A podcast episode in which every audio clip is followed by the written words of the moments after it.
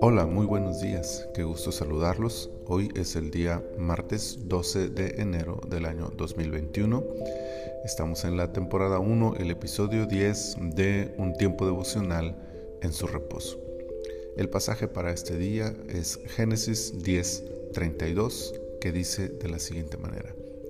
Estas son las familias de los hijos de Noé por sus descendencias, en sus naciones, y de estos se esparcieron las naciones en la tierra después del diluvio. En mi opinión personal, creo que hay tres motivos por los cuales las genealogías se presentan en la Biblia. En primer lugar, mostrarnos la historicidad de los eventos narrados. Esto significa que lo que dice la Biblia es verdad. Como lo dice la Biblia, así ocurrió y ahí están las pruebas con los nombres y lugares para demostrarlo. En segundo lugar, aunque todavía no se nota en este pasaje y en esta genealogía, la Biblia nos va a llevar paso a paso hacia la genealogía de Jesús, mostrándonos igualmente su historicidad, su humanidad y su descendencia davídica y por lo tanto mesiánica. Pero en el fondo, en la simpleza del hecho de la existencia de esta genealogía está escondida otra verdad, la tercera.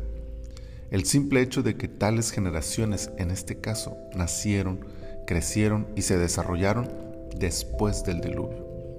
Esta frase aparece en el primer y en el último versículo del capítulo, recalcando así que la crisis terrible que había sufrido la tierra ya estaba atrás que la promesa divina se había cumplido y que las generaciones podían seguir adelante en su crecimiento y expansión con seguridad. Una generación tras otra de los descendientes de Noé vieron su desarrollo y fortalecimiento, su conversión de familias a naciones y aumentaron su posición de tierras y poderío, porque Dios así lo permitió según su promesa. Después del diluvio vinieron nuevas y poderosas generaciones. Después de la crisis, después de la tormenta, después del dolor, vendrán tiempos de crecimiento y fortaleza sobre nuestras generaciones.